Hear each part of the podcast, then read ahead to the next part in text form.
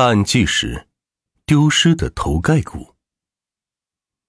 二零一八年八月的一天，贵州省天柱县的杨先生照常出门溜达，可刚走没几步，就感觉全身无力，不得不赶紧找棵阴凉的大树坐下。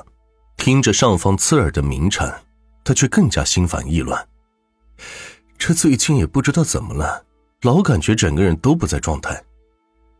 正当杨先生苦恼时，一阵急促的手机铃声打断了他的思路。老家的徒弟王伟给他打了电话：“喂，师傅，不好了，你母亲的坟墓被人挖开了。”听徒弟这么一说，杨先生差点背过气去。“你这确定不是在开玩笑吗？谁会这么觉得？”经过王伟的再三保证，他终于确信此事为真。挂断电话后，杨先生久久无法回神。这算什么事啊？母亲葬在老家已经多年，每逢忌日他都一次不落的回家祭拜。今年不过是有事耽搁了几天，怎么坟墓突然就被挖了呢？因为不方便回去，杨先生只能暂时先叫徒弟报警。王伟一边守在墓边，一边给天柱县警方打去电话。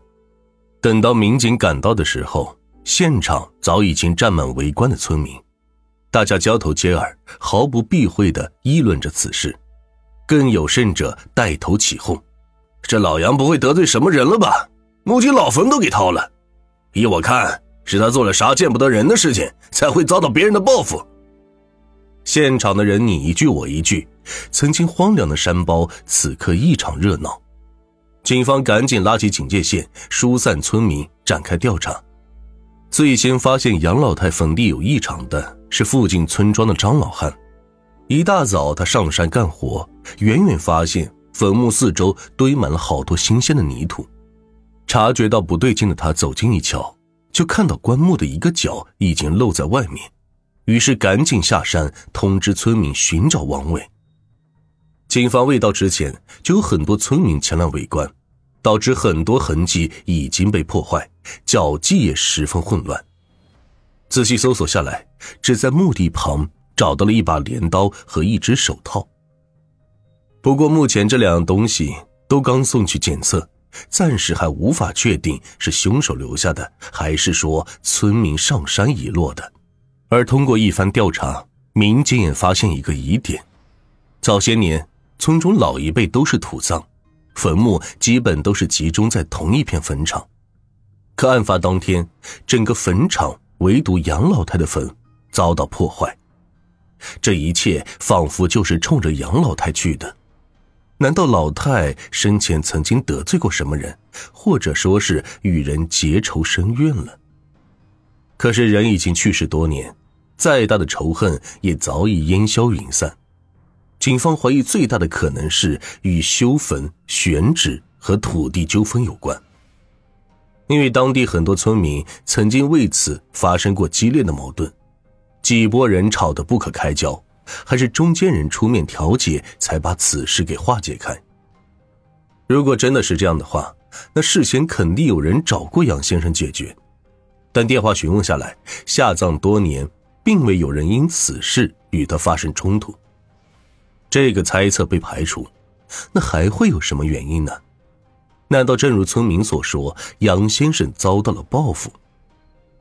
其实从警方过来调查，也没见到过杨先生。在电话里，他自称生病了，要在家休养。近几年，除了日常下楼溜达晒太阳，其他时候基本都不出门，也很少与别人往来或者产生矛盾。况且他本就是当地人。未生病前经商多年，没有太多时间与邻里相处，自然也不会卷入太多的纷争。村民证实了杨先生的情况，一个个猜疑也被排除，调查下来毫无收获。那现在还有什么原因呢？会不会是挖坟盗墓陪葬品？一个老民警突然想到。曾经在其他地方有发生过类似的事情，警方立即向杨先生求证，杨先生一下是恍然大悟，有的，当时陪葬了一些金银首饰，在杨先生的授意下，相关技术人员来到杨老太坟前，他们决定开棺检验，查清真相。棺木大部分还掩盖在土里，费了很大力气。民警好不容易才打开棺盖，但是眼前的一幕却让人愈发觉得奇怪。陪葬品的金银首饰一样也不少，唯独逝者的头骨不翼而飞，这是什么情况呢？案件的性质一下从盗窃财物变成了盗窃尸骨，这也是天柱县首例与尸骨被盗有关的案子，而且挖坟盗尸。不管出于法理还是出于情理，都是不应该发生的。警方下定决心力破此案。当杨先生得知母亲的事情，急得如火攻心，一下又病倒在床上。他一直嚷嚷着要回家查看，都被家人拦了下来。综合分析下来，盗贼这样做的目的很有可能就是为了勒索钱财。受害人是一个孝子，家境殷实。为了逝者能够安息，情急之下一定愿意拿钱了事。于是，警方又找到杨先生，询问最近有没有人曾经给他打过电话。杨先生摇了摇头：“我相信人民警察，如果有人打电话过来，我一定会转告。”得到杨先生的保证，民警再次来到杨老太坟前，以坟墓为原点，不放过任何蛛丝马迹。全面展开排查，可是除了之前找到的镰刀和手套，每次巡查下来一无所获。村庄走访也进行的不顺利。既然这两个方向行不通，那就查找监控。虽然案发地没有监控，但是去到现场一定会途经镇上。警方将目光放在了镇上的监控，调取了案发当天所有的监控视频。经过仔细甄别。并未在这些画面中找到有用线索，也没有发现有什么可疑的人员，案件陷入了僵局。没有电话勒索，没有仇家，没有选址纠纷，盗贼的目的究竟是什么？就在大家一筹莫展的时候，一件意外的事情发生了。家中休养的杨先生正悲痛之际，突然接到一个朋友的电话。朋友神神秘秘的说道：“我听说你母亲的头骨被盗了，我知道是谁干的。”杨先生一下惊坐起来，难掩激动：“啊，你说的是真的？是谁？你快告诉我！”朋友赶紧打断他：“哎，你先别急，我不能告诉你，但是我可以当中间人帮你们调和。”这对于杨先生来说自然是好事，连连点头答应。挂断电话后，他的心情也变好大半，但他没有被喜悦冲昏头脑，立即将这个消息上报给负责此案的民警。案发多天，终于有人就挖坟这件事情按耐不住了，案件也有了一个侦查的方向。